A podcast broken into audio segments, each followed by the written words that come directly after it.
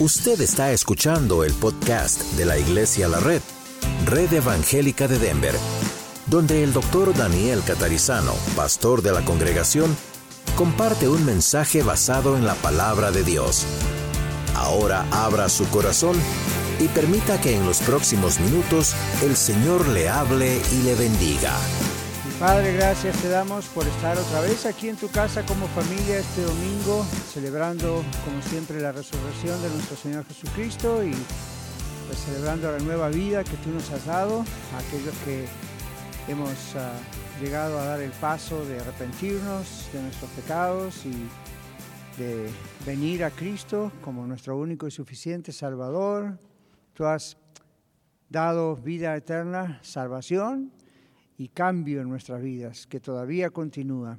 Gracias por eso y gracias porque como familia estamos congregados, recibiendo tu palabra juntos, orando juntos, compartiendo juntos, haciendo todo unánimes juntos. Pedimos que toques este tiempo y bendigas esta lección, tanto para nosotros aquí en la red Aurora como para aquellos que escuchan en radio y también en el podcast. Gracias, Padre, en el nombre de Jesús. Amén.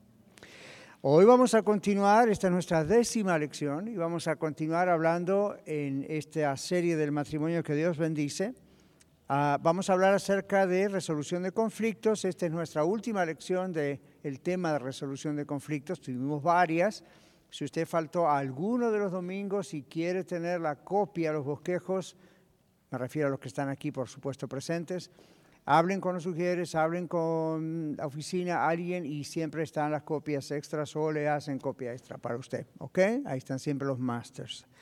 Y la semana pasada tuvimos dos hojas, así que si faltó el domingo pasado, recuerde que son dos hojas, ¿ok? Es la hoja de la lección más otra hoja que se llama confrontación honesta, y la tienen que tener. ¿Les fue bien a los que estuvieron el domingo pasado? ¿Pudieron revisar otra vez esa hoja de confrontación honesta, ¿verdad? Y si la ponen en práctica van a ser bendecidos. Si la guardan en una caja no va a pasar absolutamente nada. Así que recuerden que la idea es siempre tratar de volver a repasar la lección, poner en práctica las cosas que tenemos que poner en práctica. Y como siempre recordamos, el Señor Jesús nos dijo, si sabéis estas cosas, más bienaventurados seréis si las hicierais. Así que los cambios y la bendición vienen cuando ponemos en práctica algo, no solo cuando lo sabemos aquí arriba en nuestro coco. ¿Okay? Muy bien, vamos a mirar, hoy vamos a tocar la última parte de, como digo, conflictos, resolución de conflictos, y hoy vamos a hablar de las finanzas. ¿Okay? Como les comenté el otro día, aquí en los Estados Unidos, y creo pensar que en otras partes del mundo, especialmente donde el país puede llegar a ser próspero. Eh, la razón principal de los divorcios casi siempre es problema de dinero, más aún que problemas de adulterio o, u otro tipo de inmoralidad o drogadicción o violencia doméstica inclusive. Parece asombroso. Ahora, usted quizá pueda pensar, bueno, pastor, nosotros no vamos a tener nunca ese problema porque somos pobres. El asunto de los problemas de dinero no perdona ni a los ricos, ni a los pobres, ni a la clase media, porque es un problema del corazón, no es un problema del banco, no es un problema del dinero. Entonces, hoy vamos a hablar acerca de esto. Y la primera parte es más la parte central, la parte que a veces decimos teórica, pero es la parte más fuerte, porque es lo que es más doctrinal. Y la segunda parte de la lección ya son ideas más prácticas también en cuanto a cómo podemos manejarnos mejor con el dinero. No importa con cuánto dinero, el asunto es lo que tenemos. Entonces observemos. En el Salmo 24, que no vamos a leer, solamente les menciono que comienza diciendo de Jehová o el Señor es la tierra y su plenitud, el mundo y los que en él habitan. Entonces, no solamente lo que hay en el mundo, sino nosotros los que estamos en este planeta. Entonces, Salmo 24 comienza diciendo eso y esto significa, como ustedes ven en su página, en su bosquejo, que Dios es el dueño absoluto. O sea, no es el medio dueño, es el dueño absoluto de todo lo que existe, inclusive de usted. Yo le decía ayer a una pareja en consejería, tenemos que acostumbrarnos a orar recordando que Dios es nuestro creador. Hay un texto que dice, Él nos hizo y no nosotros a nosotros mismos. Nosotros, fíjense, nosotros los seres humanos procreamos, pero no creamos. ¿Ven? Uno no crea a los hijos, uno procrea a los hijos. Dios es el que los crea. Nosotros somos instrumentos. ¿Ven? Un artista dice, oh, yo he creado este gran cuadro o esta gran escultura, o un arquitecto, un ingeniero, puede decir este gran edificio. Sí y no. Sí, porque son las manos y la inteligencia que se ha usado para hacer eso y los estudios que se han necesitado para hacer eso. Pero el que está detrás de toda esa escena siempre es Dios. Él es el único creador, totalmente creador. ¿sí? Entonces, Él es el absoluto. Aquí dice, Dios es soberano, Dios es el creador, Dios es el sustentador. Sabemos lo que significa eso, ¿verdad? El Señor dice en su palabra que Él no solamente ha creado, Jesús estuvo en el acto de la creación y también es el sustentador. ¿Qué significa sustentar? Provee, pero ¿qué más? Mantiene, sustentar viene de esa idea de mantener, de sostener.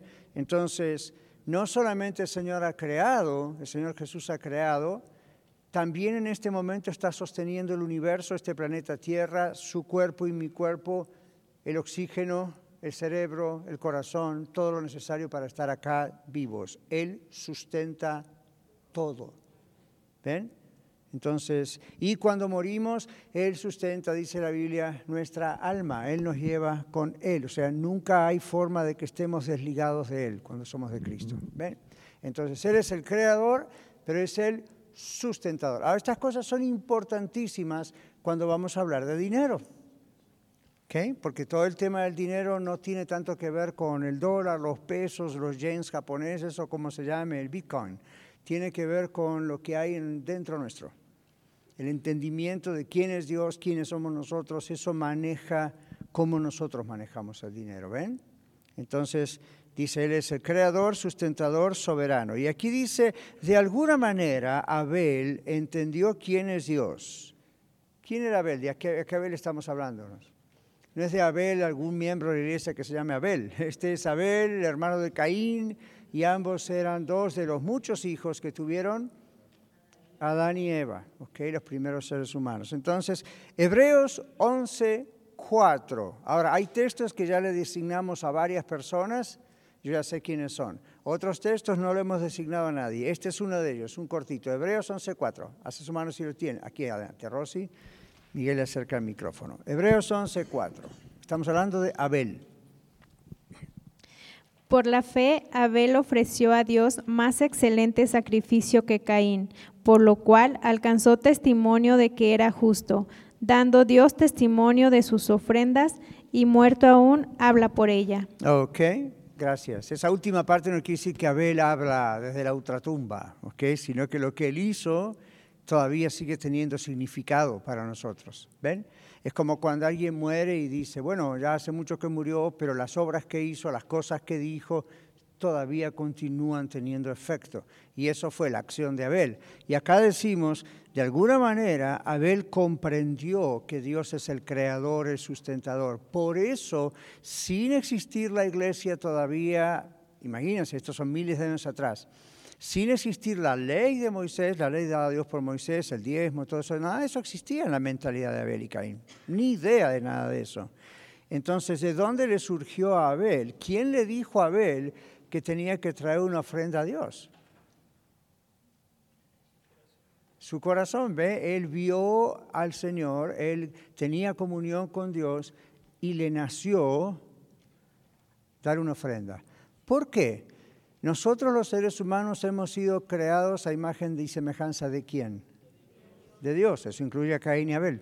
Entonces, en ambos, Caín y Abel, y por supuesto Adán y Eva, y la prole y los otros hijos, al ser creados a imagen y semejanza de Dios, como Dios es generoso, es una de sus características el dar, observen, nos a su Hijo, como Dios es generoso, como que los seres humanos hereda, como que los seres humanos heredamos esa esa tendencia, ese sentido de generosidad. Pero fíjense cómo dos seres humanos creados a imagen y semejanza de Dios igual reaccionaron diferente. Ahora, ya eran pecadores, porque ya habían pecado Adán y Eva. No estamos hablando de que esto es antes de la caída, esto es aún después de la caída. Y sin embargo, Caín y Abel tuvieron dos reacciones diferentes, las mismas reacciones que ocurren hasta el día de hoy. Los seres humanos tenemos dos reacciones diferentes, y aun cuando somos creados en imagen y semejanza de Dios, y ambos tenemos esa tendencia de ser como Dios, unos la suprimen por el pecado, es decir, no la hacen, y otras le dan libertad como hizo Abel. Entonces nadie le enseñó a Abel, Dios no le dijo trae una ofrenda. No, dice eso la Biblia, así que no podemos decir Dios le dijo, o como después Dios dio la orden del diezmo, o más. No, simplemente Él trajo en adoración, en gratitud, en admiración por Dios, trajo esta ofrenda al Señor. Luego viene Caín y Caín trae una ofrenda. Y a lo mejor lo hizo para copiar a su hermano, no sé cuál fue su motivación, lo que sabemos es que Dios no aceptó esa ofrenda. Entonces, volviendo al bosquejo, dice, de alguna manera Abel entendió quién es Dios. En toda la Biblia hay un patrón de pensamiento, como un modelo, ¿verdad? Como un molde que se repite. Dios, y este es el patrón o modelo. Dios siempre pide lo primero y lo mejor. ¿Por qué será? Él merece lo mejor y eso refleja que nosotros entendemos que Él merece lo mejor. ¿Ven? Lo que damos es un reflejo de lo que pensamos acerca de Dios. Eso es muy diferente. Por eso aquí en la red, en las cuatro congregaciones, a los hermanos que conducen el servicio, yo les he enseñado que cuando oran por la oración, no digan, bendice al que tiene y bendice al que no puede dar. No ore así porque todos podemos dar. Si la viuda pobre dio todo lo que tenía, recuerdan en la Biblia, eso significa que todos podemos dar. Ella, esa pobre viuda, nos demostró que todos podemos dar. Que ahora vamos a hablar después cómo dar, cuánto, todas esas cosas. Pero esa vida pobre, por sobre todas las cosas, nos demuestra todos podemos dar. Y Dios sabe que no vamos a poder dar lo que no tenemos. Entonces, de lo que tenemos, ¿ven? Entonces, es un asunto del corazón, siempre es un asunto del corazón. Entonces Abel tenía eso en su corazón, Caín no. Entonces Dios no está mirando la cuestión de cantidad, en aquellas épocas no existía el dinero, ¿verdad? En la época de Caín Abel, o traía cosas de la tierra, agricultura, o traía cosas de la ganadería, animales. Entonces el problema no fue exactamente, y no le gustó esta semilla y no le gustó la otra, este animalito y no le gustó el otro. En este caso es por qué hicieron lo que hicieron, cómo hicieron lo que hicieron. ¿Ven? Abel reconoció que Dios es el creador, sustentador de todas las cosas. Abel amaba al Señor, Abel lo hizo por gratitud al Señor, Abel no tenía necesidad de hacerlo, pero lo hizo. ¿Ven? En cambio, Caín no tenía las mismas motivaciones. Dios conoce el corazón de cada una de las personas, Dios acepta una y rechaza la otra. ¿Okay? Entonces, aquí dice que en la Biblia está ese patrón de pensamiento donde mostramos que Dios es primero en nuestras vidas de una de las maneras más prácticas que existen con nuestros bienes materiales. ¿Ok? Entonces, ¿qué dice Éxodo 13, 1 y 2? Aquí es Angelita. Oh, bueno, Miguel, ok. Ahora enseguida, ok, hay más textos. Éxodo 13, 1 y 2. Jehová habló a Moisés diciendo, conságrame todo primogénito, cualquiera que abre matriz entre los hijos de Israel, así de los hombres como de los animales, mío es. Observe que Jesús, que Dios pide primogénito. ¿Qué es primogénito? Primer hijo. Entonces aquí tenemos dos cosas reflejadas. Una es Dios, como dice este, esta lección, el modelo en la mente de Dios, el patrón siempre es, le damos a Él lo primero, le damos a Él lo mejor. La otra cosa que está como media escondida aquí, ¿cuál es? Hablando de primogénito. Apunta a Jesús. ¿Ok? Jesús es el primogénito, inclusive el primogénito de los muertos, el primero que... ¿Ven? Entonces, Vayan metiendo esto, vayan orando mientras escuchamos esto, que el Señor le dé la forma correcta dentro de nosotros, porque esto es lo que determina lo que hacemos con nuestro dinero. No solo lo que damos en la iglesia, Señor, lo que hacemos en casa, en el trabajo, cómo manejamos el tema del dinero. ¿ok? Así que vayan acumulando esto hasta que lleguemos a esa parte práctica. Muy bien, entonces el patrón o modelo de pensamiento es, como dice aquí, Dios siempre pide lo primero y lo mejor, lo cual nos recalca, Él es el primero y lo mejor. Y si realmente lo creemos, no hay problema en darlo primero, lo mejor. Yo creo que alguna vez les conté mi, abuela, la mamá de mi mamá, ella, yo estaba una vez en, visitándola en la casa, me encantaba visitar a mi abuelita, era, amorosa. Y un día ella estaba en la cama, así como parada, y usó la cama como mesa, ¿no es cierto? Como a veces se hace. Y ella tenía, ella no trabajaba, ya no, pero tejía, crochet y esas cosas con sus manos, y, y vendía cositas, pocas cositas, como para ayudar al abuelo. Y un día yo estaba visitándola y veo un montón de billetitos delante mío que ella los ponía arriba de la cama de, pesos. Y, veía que escogía uno y sacaba otro, y escogía uno y sacaba otro. Entonces le dije, abuelita, ¿qué estás haciendo? Siempre curiosa, ¿verdad? ¿Qué estás haciendo? entonces me dijo, estoy separando el diezmo. ¿Qué es esto? Entonces me explicó. Y entonces, aunque yo era muy pequeño, yo miré que ella apartaba, pero por ejemplo, para dar un ejemplo, yo veía, digamos, un billete de 50 pesos y al lado otro billete de 50 pesos por decir. Y sin embargo ella escogía uno y rechazaba el otro. Y yo decía, pero abuelita, los dos valen 50 pesos. Sí me dice, pero fíjate, este está nuevito, recién salido del banco. Este ya está muy arrugado, quién sabe cuántos años está en circulación. Y yo a un pequeño le decía, pero los dos valen 50 pesos. ¿Cuál es la diferencia? Entonces ella me hizo entender que no había diferencia en el valor en dinero, pero había diferencia en la intención de su corazón. Ella sabía que valía lo mismo el billete nuevo que el billete viejo, los dos eran de 50, pero era como para decirse a sí misma, le estoy dando al Señor lo mejor, lo primero, aunque los dos valen lo mismo, es como lo primero. No era época de cheques, money orders, online, nada de eso, ¿verdad? Todo era crudo cash o moneda. Entonces, me quedó mucho en mi corazón y yo pensé, bueno, no podemos hacer eso con los cheques, ¿verdad? Porque son todos iguales. pero, pero la idea está allí, de decir, la intención es siempre separar lo mejor. Cuando Abel fue a presentar al Señor, presentó de sus animales lo mejor, el mejor animalito. Ahora, hay que tener fe para hacer eso. Cuando Abraham sacrificó a su único hijo, por el cual esperó más de 10 años, aproximadamente, y el Señor le dice, ahora quiero que me lo des. ¿Recuerdan? El hombre era viejo, la esposa también, ya no hay posibilidad de otro hijo, aunque podría haber habido otro milagro, pero Dios no se lo prometió, le prometió, este es el hijo del milagro, y años después, cuando era un jovencito, un joven, Dios le dice, sacrifícalo en el altar. Era el único que tenía. Y Dios le había prometido, de ti habrá una herencia que será grande como las estrellas del, del cielo o la arena del mar. Entonces, ¿qué confusión habrá sido, no? ¿Cómo? ¿Me estás diciendo, este es el único, no puedo tener otro? Es un milagro para mí y mi esposa tenerlo y ahora después que justamente está llegando a la edad de posiblemente casarse y empezar a cumplir la promesa de la gran generación, me estás diciendo que lo sacrifique. Pero no dudó y lo hizo, excepto que cuando iba a matarlo, el Señor lo frenó, porque no era intención de Dios que matara a su hijo era para probarlo, dice la Biblia. Y lo que aprendemos ahí, entre muchas otras lecciones, es la fe que él tuvo. La fe que él tuvo. Tan es así que Abraham cuando va con su hijo y la leña arriba y los siervos quedan abajo, él le dice a sus siervos, ustedes quédense aquí, nosotros, nosotros, habló en plural, regresaremos y uno piensa, le estaba mintiendo a los siervos si él sabía que tenía que ir a sacrificar a su hijo. No le estaba mintiendo. En el dolor de su corazón, él pensó, de alguna manera, algo pasará.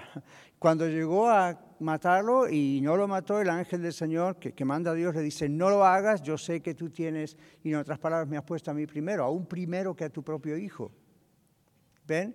Entonces ahí surgió lo de Dios, pero verá porque su hijo le dice, papá, el altar está puesto, la leña está puesta, ya conocía el asunto de todo lo, del altar y los sacrificios de animales, y la pregunta de su hijo, ¿cuál fue? ¿Dónde está el animal? ¿Ven? Y la respuesta de, eh, de Abraham es, Dios proveerá su sacrificio. Ahora, piensen que contrario a muchas figuritas que le dan en la escuela dominical a los niños en algunas iglesias, o contrario a algunos movies, El hijo de Abraham no era un niñito. Podría haberse escapado, era un joven. Podría haberse escapado, podría haber protestado, podría haber pataleado y haber dicho, estás loco, papá, no escuchaste de Dios, no puede ser. Sin embargo, la actitud es pasiva, nunca se presenta esa queja y ahí está y se ponen ambos en las manos de Dios. Y Dios proveyó. ¿Ven? Y qué alegría habrá sido para los dos, ¿no?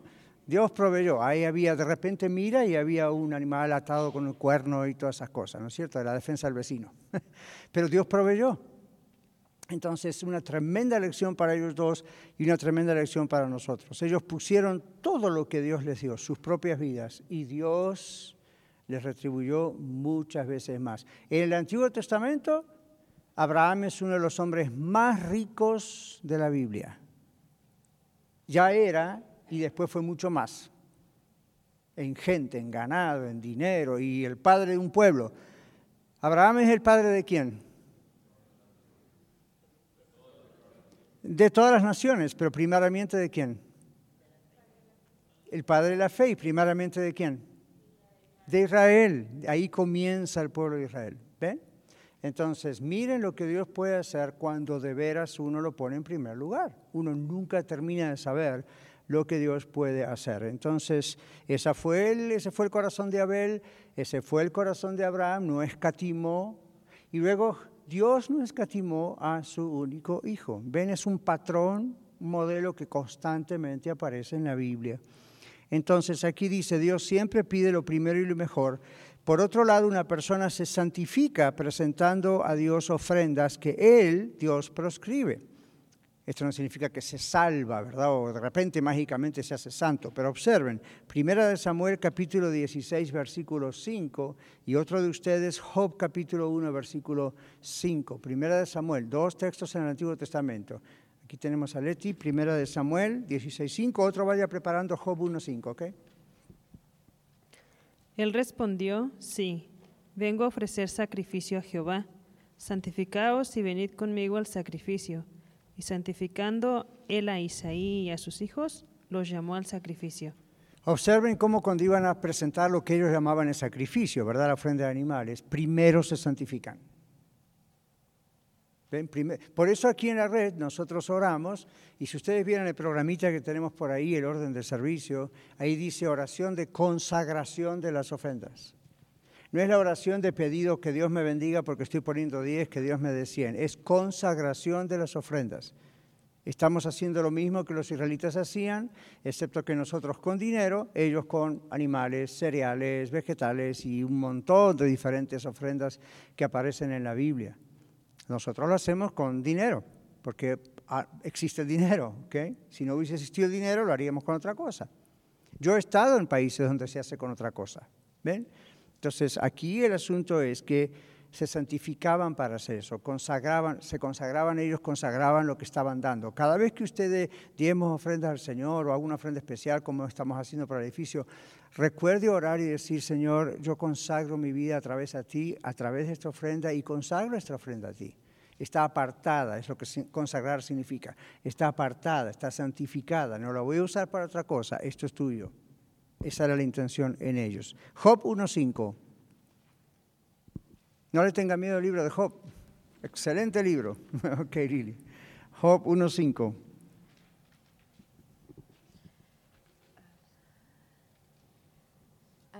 Capítulo 1, versículo 5.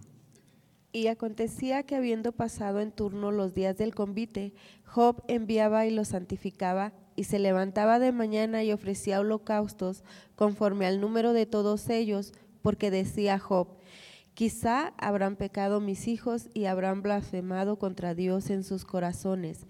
De esta manera hacía todos los días. Ya ve, Job daba ofrenda al Señor orando por sus hijos. Es decir, la oración a favor de sus hijos, Job oraba por sus hijos, y la oración a favor de sus hijos venía pegada a un sacrificio, una ofrenda que él daba al Señor. No estaba tratando de comparar al Señor, ¿no? Como te doy 100 dólares y bendices a mis hijos. No, pero la idea es desde la antigüedad ellos ya tenían esto antes de la ley, Job. Ya tenían esto en su corazón, lo entendía bien. Dios es el creador, Dios es el sustentador de todas las cosas y la manera de demostrarlo era trayendo ofrendas al Señor. Iban a orar por sus hijos, por protección, por su familia, traían una ofrenda al Señor. Iban a orar por sus matrimonios, traían una ofrenda al Señor. Iban a orar por la salud o por la nación, el pueblo, traían una ofrenda al Señor constantemente. El Señor Jesús dio su propio cuerpo como ofrenda a Dios para la salvación suya y mía. ¿Qué tal? Constantemente aparece eso. Entonces, cuando uno lo comprende, el diablo no tiene poder sobre nuestra codicia o sobre ser devotos del ídolo del codo. Pierde poder, pierde poder, porque estamos comprendiendo lo que estamos haciendo. ¿Recuerdan cuando el Señor dijo que no debemos dar por tristeza o con tristeza ni por necesidad, porque Dios ama al dador alegre? El dador alegre es el que entiende esto, entiende quién es Dios, tiene una relación con Dios, entonces no tiene miedo. Es algo natural, es algo hermoso. Y aún en la vida moderna, siglos después del Antiguo Testamento y en el Nuevo Testamento ocurre lo mismo, se sigue repitiendo ese patrón. Imitamos lo que Dios hace. ¿sí? Continuamos. Dice en el lenguaje del Nuevo Testamento, nos presentamos a Dios como que sacrificios vivos. Romanos 12, capítulo 1 sacrificio vivo. Ven, ya es no un sacrificio que se mata en el altar, sino que está vivo, usted y yo. Pero nos mostramos delante de Dios como un sacrificio. Romanos 12.1. Así que hermanos, os ruego por la misericordia de Dios que presentéis vuestros cuerpos en sacrificio vivo, santo, agradable a Dios, que es vuestro culto racional. Amén. Gracias. ¿Ve? Ese es nuestro culto racional es el culto que hacemos razonablemente, es el culto que entendemos, es el sacrificio que entendemos, lo hacemos estando vivos, no lo hacemos estando muertos. Lo hacemos estando muertos a nuestros delitos y pecados, lo hacemos estando muertos a nuestra vieja vida, pero lo hacemos estando vivos a esta nueva vida. ¿Se comprende?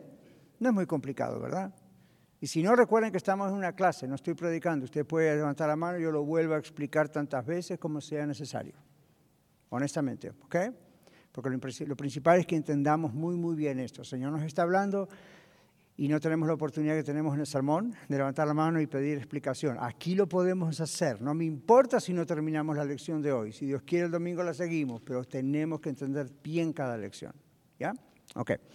Entonces, Romanos 12.1 ya no traemos ovejas, no traemos bueyes, no traemos vacas, no traemos ah, cereal, paja, heno, traemos nuestra vida y en vida. ¿Ven? Ok. Y es un culto racional o racional. Estamos entendiendo lo que estamos haciendo, estamos entregando todo nuestro ser. Ahora, luego en el bosquejo dice, el manejo del dinero se hace desde el corazón. Ahora, tenemos versículos bíblicos que ya asignamos antes de la clase. El manejo del dinero se hace desde el corazón. Mateo capítulo 6, y esto es largo, versículos 19 al 34. No os hagáis tesoros en la tierra, donde la polilla y el orín corrompen, y donde ladrones minan y hurtan, sino haceos tesoros en el cielo donde ni la polilla ni el orín corrompen, y donde ladrones no minan ni hurtan. Porque donde esté vuestro tesoro, allí estará también vuestro corazón. La lámpara del cuerpo es el ojo, así que si tu ojo es bueno, todo tu cuerpo estará lleno de luz. Pero si tu ojo es maligno, todo tu cuerpo estará en tinieblas. Así que si la luz que en ti hay es tinieblas, ¿cuántas no serán las mismas tinieblas? Ninguno puede servir a dos señores, porque o aborrecerá al uno y amará al otro, o estimará al uno y menospreciará al otro. No podéis servir a Dios y a las riquezas. Por tanto os digo, no os afanéis por vuestra vida ¿Qué habéis de comer o qué habéis de beber? Ni por vuestro cuerpo, ¿qué habéis de vestir? ¿No es la vida más que el alimento y el cuerpo más que el vestido? Mirad las aves del cielo, que no siembran, ni ciegan, ni recogen en graneros, y vuestro Padre Celestial las alimenta. ¿No valéis vosotros mucho más que ellas? ¿Y quién de vosotros podrá, por mucho que se afane, añadir a su estatura un codo. Y por el vestido, ¿por qué os afanáis? Considerad los lirios del campo, cómo crecen, no trabajan ni hilan. Pero os digo que aún, ni aún Salomón, con toda su gloria, se vistió así como uno de ellos. Y si la hierba del campo, que, es, que hoy es, y mañana se echa en el horno, Dios la viste así, ¿no hará mucho más a vosotros, hombres de poca fe? No os afanéis, pues, diciendo, ¿qué comeremos o qué beberemos o qué vestiremos? Porque los gentiles buscan todas estas cosas, pero vuestro Padre Celestial sabe que tenéis necesidad de todas estas cosas, mas buscad primeramente el reino de Dios y su justicia, y todas estas cosas os serán añadidas. Así que no os afanéis por el día de mañana, porque el día de mañana traerá su afán. Basta a cada día su propio mal. Muy bien, gracias Mario. Vamos a leer ahora 2 Corintios 8, 1 al 15. Recuerden, el manejo del dinero, nos está mostrando la Biblia, se hace desde dónde? Desde el corazón. Ve, no está hablando de cantidades, ni bancos, ni dinero, está pensando qué hay dentro nuestro. ¿Ok? Y allí cuando dice entonces que ah, todas las cosas serán añadidas. Yo le digo por experiencia personal, de como 50 años de conocer a Cristo y diezmar y ofrendar, es mejor recibir las cosas por añadidura de Dios que lograrlas por uno mismo. Ahora, no hay nada malo con tratar de progresar y lograr, y porque yo lo he hecho también, si no, ¿para qué estudié y todas esas cosas? No, la idea es, aún así, cuando somos fieles al Señor, aún esas cosas vienen como añadidura. ¿Qué es una añadidura? Es un agregado, no es un reemplazo. Ven, hay gente que no interpreta bien esto y piensa, no debo trabajar mucho, debo solamente dar al Señor y Él me va... No, no, no, no, no. La Biblia dice que no quiere trabajar, tampoco coma. Y todos necesitamos comer. La idea es, la añadidura no es un reemplazo, la añadidura es un agregado. Entonces aquí dice, no se preocupen. Preocuparse es ocuparse antes de tiempo. No hay por qué ocuparse tanto. Cuando usted se ocupa demasiado, ¿en qué voy a comer? ¿Qué se está preocupando. En vez de ocuparse lo normal, trabaje, trabaje duro, trabaje fuerte, hasta donde es normal, sea fiel al Señor y lo que ocurre según este texto que el mismo Señor Jesús dijo es viene añadidura, es decir, sobreabunda. ¿Recuerdan que otro texto habla de la abundancia, sobreabundancia? En otras palabras, es como si Dios le dijera, usted haga su parte, usted trabaje, sea honrado, haga lo que tiene que hacer, no robe al gobierno, haga todo eso, no robe al Señor, y yo, el Señor, le agrego aún más. ¿Ven? Es que como la copa rebosa uno finalmente le da más de lo que uno necesita. ¿Ok?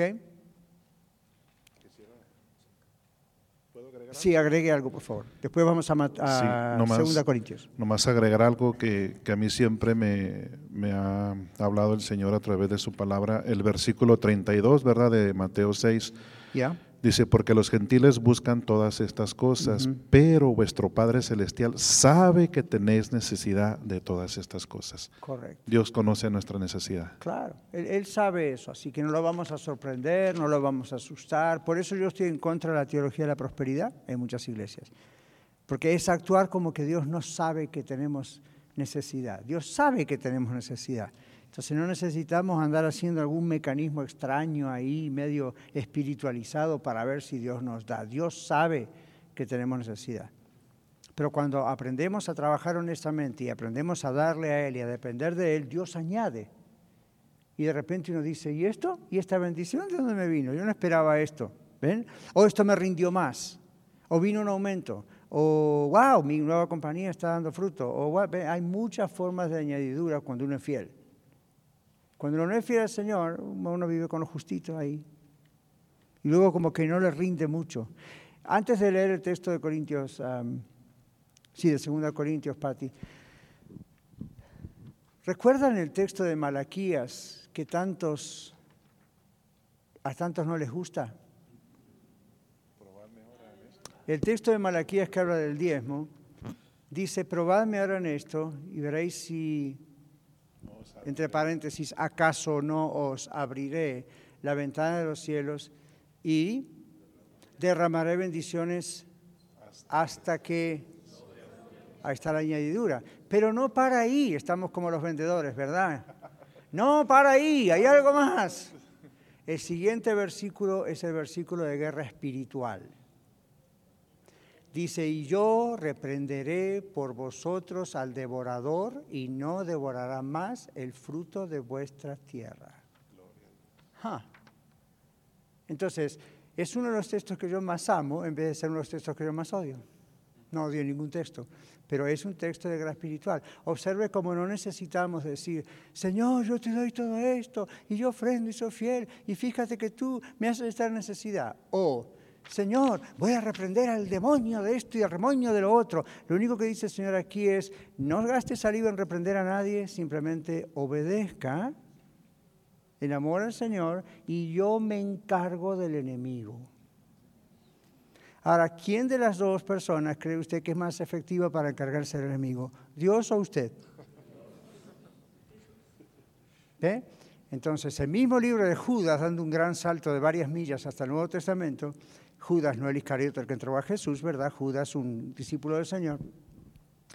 Él en su carta, cuando está en la lucha contra el diablo, él dice que él cuenta que un ángel dice que le dijo al diablo, un ángel súper poderoso más que nosotros, le dijo al diablo, el Señor te reprenda. Dice, él no profirió ni siquiera juicio de maldición contra el diablo, dijo, el Señor te reprenda. Ahora piensen un poquito, si un ángel que puede aparecer y desaparecer, no a gusto, sino como Dios le ordene. Un ángel que tuvo poder para, uno o dos ángeles destruyeron Sodoma y Gomorra. Ven con fuego y azufre. Una, a mí, ¿quieren hablar del poder que Dios le ha dado a los ángeles? Es impresionante. No es el poder de Dios, pero comparado con nosotros, somos mosquitos en poder. Sin embargo, un ángel no se atrevió a proferir juicio de maldición contra el diablo.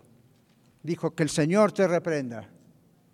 Entonces nosotros deberíamos hablar así cuando algo pasa a nivel demoníaco y cuando no hay algo a nivel demoníaco, casi, podríamos decir, si yo soy obediente al Señor, de acuerdo a lo que dice la Biblia en el libro de Malaquías, el Señor reprenderá por mí al devorador. Y antes acabó de decirnos, derramaré bendiciones hasta que sobreabunde. A mí, hermanos, es como que yo diría, si fuésemos niñitos, ¿cuándo van a entender esto? ¿Cuándo vamos a entender esto de una vez por todas? Nunca le he dicho eso a su niño, ¿verdad? Yo le he dicho eso a mis hijos. ¿Cuándo vas a entender esto de una vez por todas? ¿Verdad? Ya tienes como 40 años. Y... No, no, no digo. ¿Cuándo vas a entender esto? Entonces, yo tenía un profesor en el seminario que hablaba del cabezón espiritual. ¿Sabe que es un cabezón? En México, en otros países le llaman así, Salvador. ¿A qué le llaman al cabezón? En Perú también, ¿verdad? Es un... No entiende, cabeza dura, ¿verdad? Entonces mi profesor decía que hay cabezones espirituales.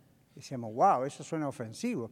¿A qué se refiere? Dice, tienen mucha cabeza, es decir, mucha información, mucha doctrina, mucha teología, mucho wow, wow, wow, pero tienen un cuerpo tan finito que no pueden ni siquiera llevar adelante todo lo que saben el cabezón espiritual. Entonces, no vamos a ofendernos unos a los otros, pero vamos a ser sinceros. Ah, cuando llega el momento del dinero, poderoso es caballero don dinero, dijo alguien. ¿Okay? Y recuerdan aquel texto de Timoteo, raíz de todos los males es el amor al dinero, el cual codiciando algunos fueron traspasados de muchos dolores. Miren todas las advertencias, las advertencias del Señor. Ahora volvamos a nuestro bosquejo y ahora sí miremos 2 Corintios 8, 1 al 15. Pati, por favor. Asimismo, hermanos, os hacemos saber la gracia de Dios que se ha dado a las iglesias de Macedonia, que en grandes pruebas de tribulación, la abundancia de gozo y su profunda pobreza abundaron en riqueza de su generosidad. Pues doy testimonio de que con, con gran agrado han dado conforme a sus fuerzas y aún más allá de sus fuerzas pidiéndonos con muchos ruegos que les concediésemos el privilegio de participar en este servicio para los santos, y no como lo esperábamos, sino que asimismo se dieron primeramente al Señor y luego a nosotros por la voluntad de Dios, de manera que exhortándonos a Tito, para que tal como comenzó antes, asimismo acabe también entre vosotros esta obra de gracia. Por tanto, como en todo abundáis en fe, en palabra, en ciencia, en toda solicitud y en vuestro amor para con nosotros. Abundad también en esta gracia. No hablo con quien manda, sino para poner a prueba, por medio de la diligencia de otros, también la sinceridad del amor vuestro, porque ya conocéis la gracia de nuestro Señor Jesucristo, que por amor a vosotros se hizo pobre, siendo rico, para que vosotros con su pobreza fueseis enriquecido.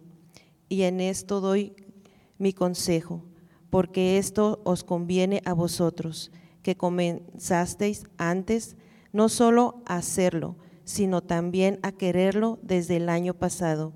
Ahora, pues, llevad también a cabo el hacerlo, para que como estuvéis pronto a querer, así también lo estéis en cumplir conforme a lo que tengáis. Porque si primero hay la voluntad pues dispuesta, será, será acepta según lo que uno tiene, no según lo que no tiene. Porque no digo esto para que haya otros holgura y para vosotros estreches, sino para que en este tiempo con igualdad la abundancia vuestra supla la escasez de ellos, para que también la voluntad, para que también la abundancia de ellos suplan la necesidad vuestra, para que haya igualdad. Como está escrito, el que recogió mucho no tuvo más, y el que poco no tuvo menos.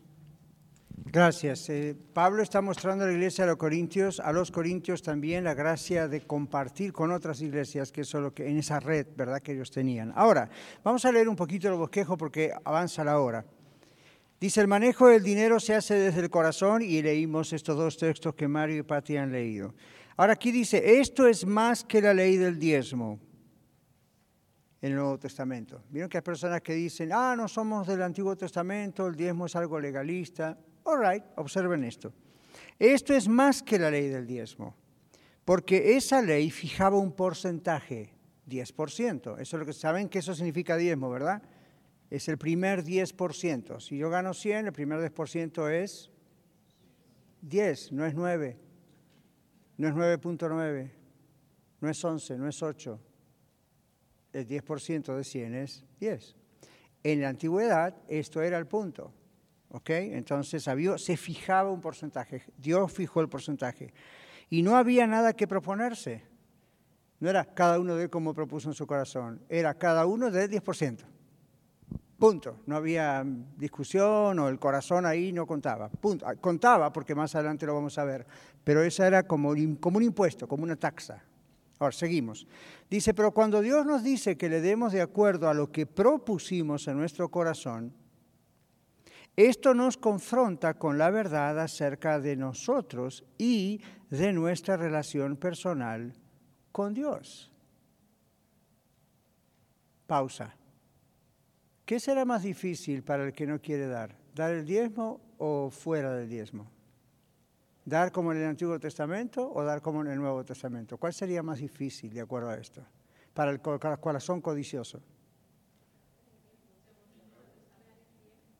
Dar el diezmo o dar lo que propuso nuestro corazón? Unos dicen dar el diezmo, otros dicen lo que... Dar el diezmo no es un problema, porque no hay vuelta.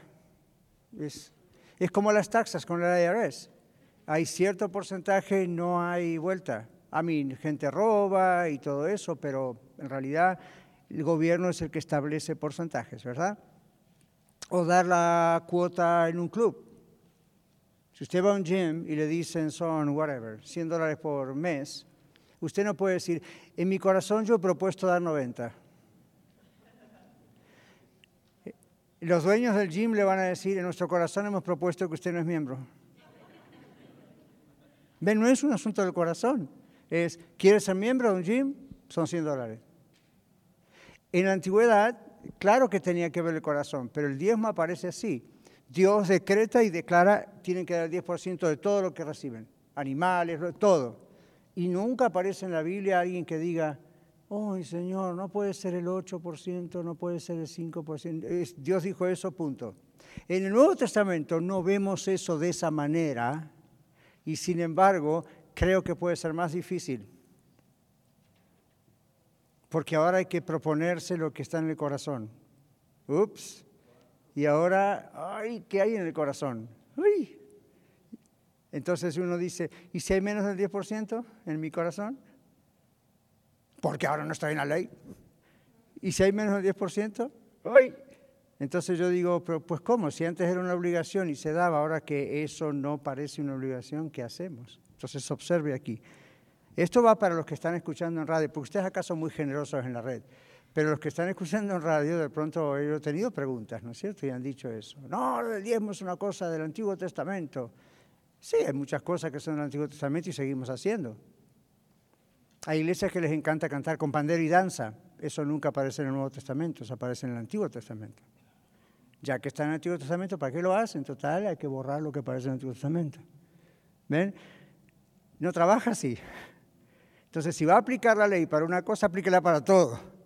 No, cuando llega la parte del dinero no diga, ah, no, no, no, no, eso es diferente. No es diferente.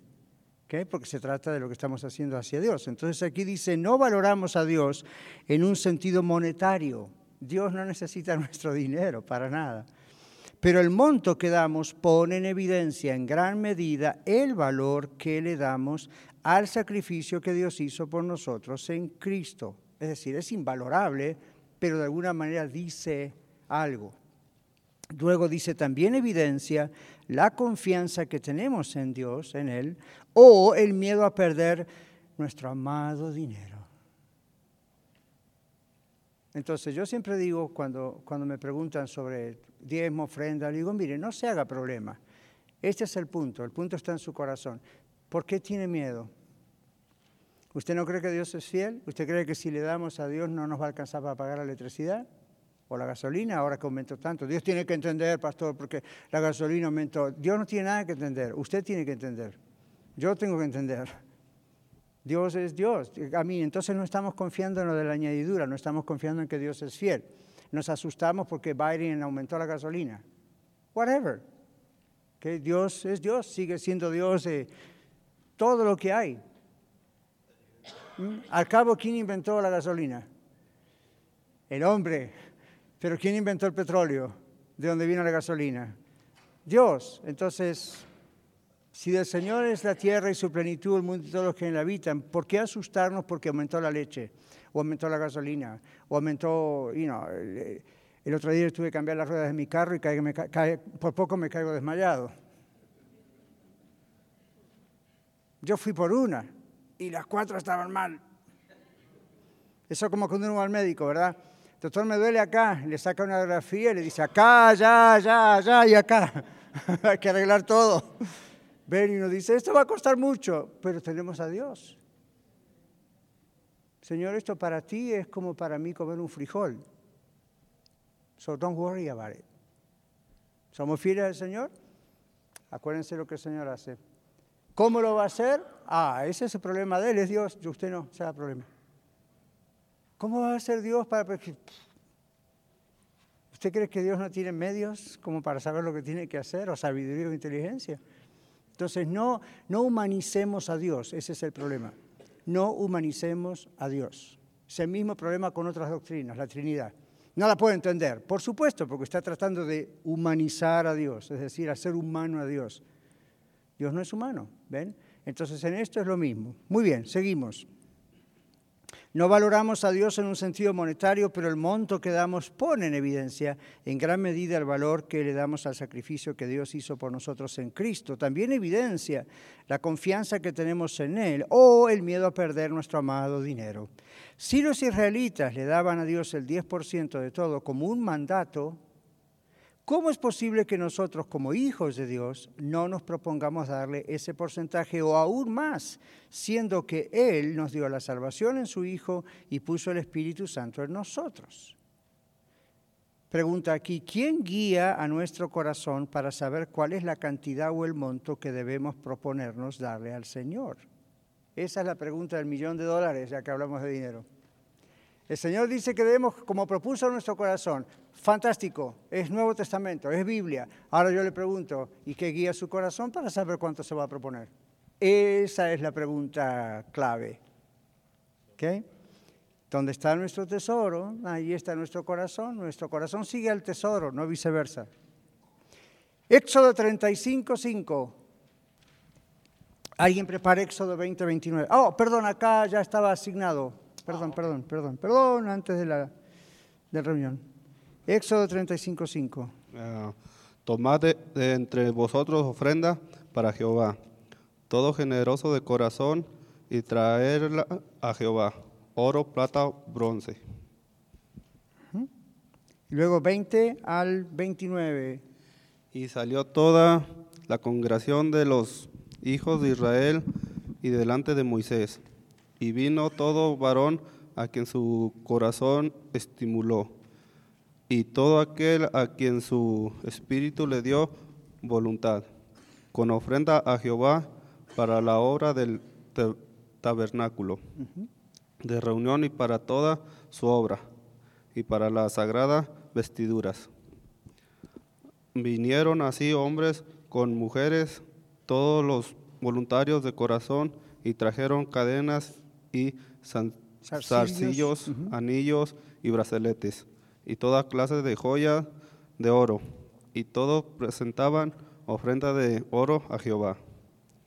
Todo, todo hombre que tenéis tenía azul, púrpura, carmesí, lino fino, pelo de cabras, pieles de carneros teñidas de rojo, o pieles de tejones uh, lo traía. Todo el que ofrecía ofrenda de plata o de bronce traía a Jehová la ofrenda, y todo el que tenía madera de acarciala traía para toda la obra del servicio. Además, todas las mujeres sabía de corazón hilaban con sus manos y traían lo que había hilado, azul púrpura, carmesí o lino fino. Y todas las mujeres cuyo corazón las impulso, impulso en sabiduría hilaron pelo de cabra. Los príncipes trajeron piedra de onice y las piedras de los enjastes para, la, para el efod y el pertoral y las, espe y las especias armónicas. Aromáticas. Aromáticas, Ajá, perdón. Está bien. Y el aceite. Y los aceites para el alumbrado. Uh -huh. Y para el aceite de la unión, unción, perdón. Uh -huh y para el licencio aromático. Uh -huh. De los hijos de Israel, así hombres como mujeres, todos los que tuvieron corazón voluntario para traer para toda la obra que Jehová había mandado por el medio de Moisés que hicieran, hicieran. Trajeron ofrenda voluntaria a Jehová. Gracias, Luis Fernando. Ven como aun cuando hay una orden, el diezmo es una orden, es un mandato, algunos dicen una taxa, aquí habla del corazón varias veces, ¿se dieron cuenta? Ofrenda voluntaria, ofrenda del corazón, a pesar de que había algo rígido, además ellos traían voluntariamente cosas extras. Y no era cualquier cosa, aquí habla de oro, bronce, o sea, lo que cada uno tenía como mejor, lo daban al Señor. Ahora, esto es muchísimos años antes de la creación de la iglesia, muchísimos años antes, así que si usted piensa, oh, las iglesias piden y piden, esto hace miles de años. La iglesia tiene dos mil años. Todo parte de lo que comenzamos diciendo al principio, de la relación suya con Dios. ¿Quién es Dios? ¿Y quién es Dios para usted? ¿Ven? Ok, aquí dice otras cosas más. Observe tres cosas en Éxodo 30, 12 al 15. Juan Casapaico, ok. Éxodo 30, 12 al 15. Cuando tomes el número de los hijos de Israel conforme a la cuenta de ellos, cada uno dará a Jehová el rescate de su persona cuando los cuentes, para que no haya en ellos mortandad cuando los hayas contado. Esto dará todo aquel que sea contado medio ciclo, conforme al ciclo del santuario. El ciclo es de veinte jeras. La mitad de un ciclo será la ofrenda a Jehová. Todo el que sea contado de veinte años arriba dará la ofrenda a Jehová. Ni el rico aumentará, ni el pobre disminuirá del medio ciclo, cuando dieren a la ofrenda de Jehová para hacer expiación por vuestras personas. Gracias.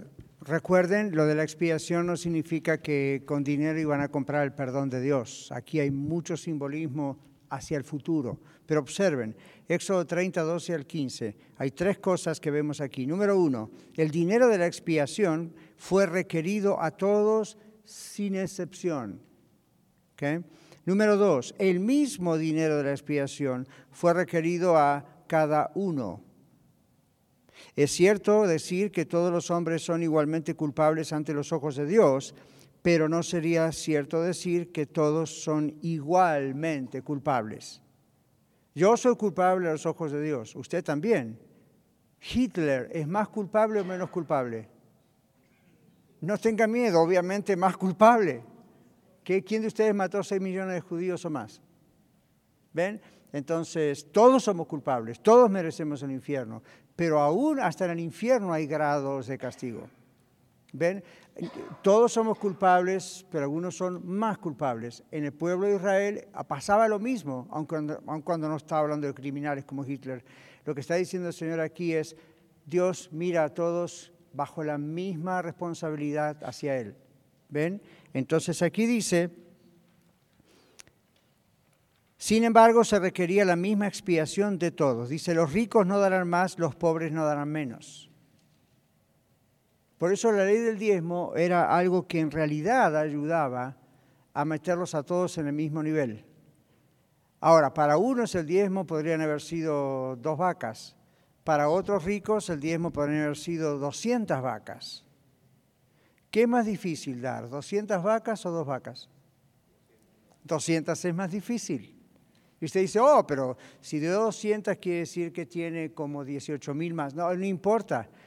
Ese es el problema. Cuanto usted más tiene, más cuesta dar lo que tiene. Cuando usted tiene poco, su valorización de dinero es tan baja que no cuesta tanto, bueno, que son 20 dólares. ¿Ven?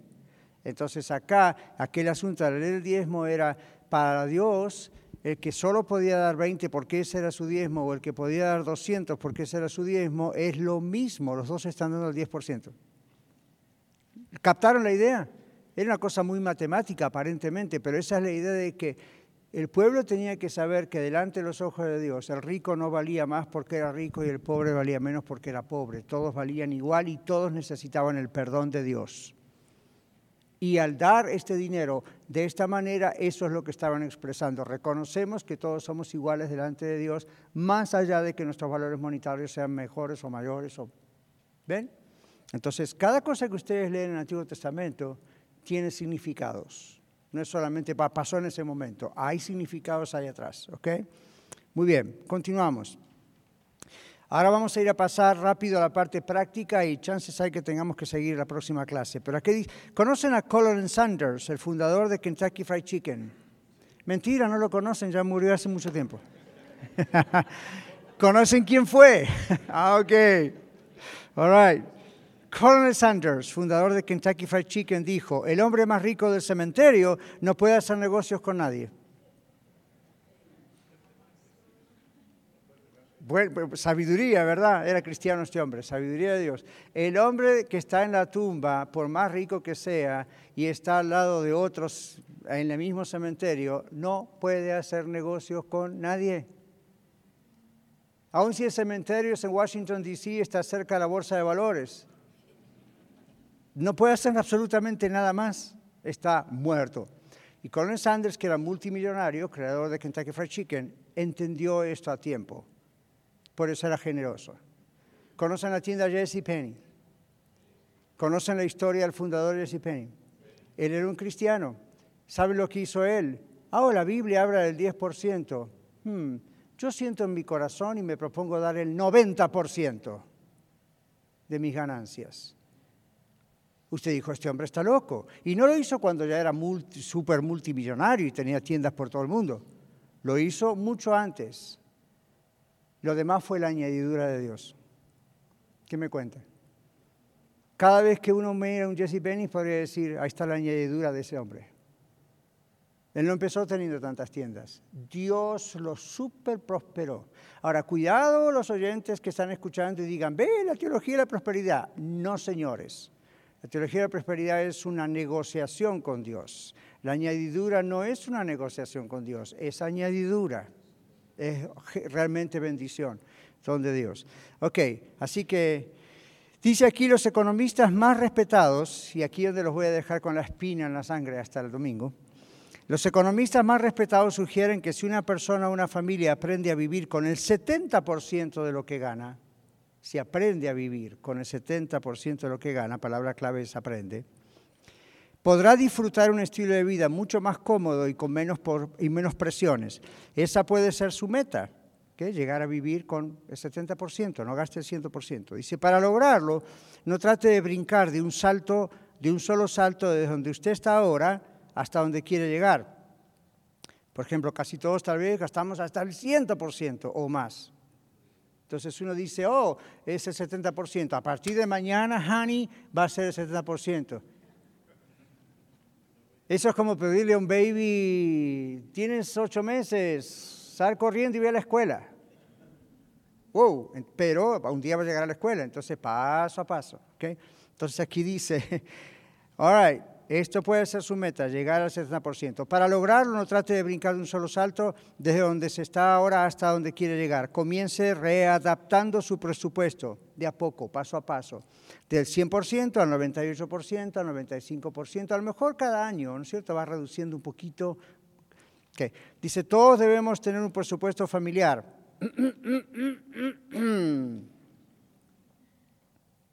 ¿Quieren que el domingo les traiga un una forma para hacer su presupuesto familiar? Aquellos que no son muy ávidos de hacer estas cosas en computadora porque los confunde. Ok, domingo que viene. Todos debemos tener un presupuesto familiar si queremos salir ganando. Valoren correctamente el dinero. Y vamos a dejar todo esto para el domingo, pero dice, hay que valorar correctamente el dinero. Y por eso la primera parte de la lección fue tan larga, ¿ven? Honremos a Dios, ahorremos, invirtamos, bendigamos, paguemos nuestros impuestos, estemos contentos con lo que Dios nos da. Todo eso lo vamos a ver el domingo. Dice, el dinero que entra al hogar es de los dos. No me puedo terminar la lección sin decirles esto. El dinero que entra al hogar es de los dos, marido y mujer, esposo y esposa. Decir mi dinero y tu dinero aun si es uno solo el que trabaja, no es bíblico. Nunca escuché tanto silencio. Dice aquí, son una sola carne en todo. Dinero también. Y si entienden esto y lo practican, serán un matrimonio que Dios bendice. Así que, amén, amén, pero a practicar, practicar. Y en la semana vamos a trabajar, eh, perdón, el domingo vamos a trabajar sobre eso. Acá tengo varias cosas que les quiero compartir. Y preparen preguntas, si quieren apúntenlas, los que están acá, y no, el domingo me las dan y podemos tener una parte de preguntas y respuestas. ¿De acuerdo? Gracias a todos. Muchas gracias por escuchar el mensaje de hoy. Si tiene alguna pregunta en cuanto a su relación personal con el Señor Jesucristo o está buscando unirse a la familia de la Iglesia La Red, por favor no duden en contactarse con nosotros.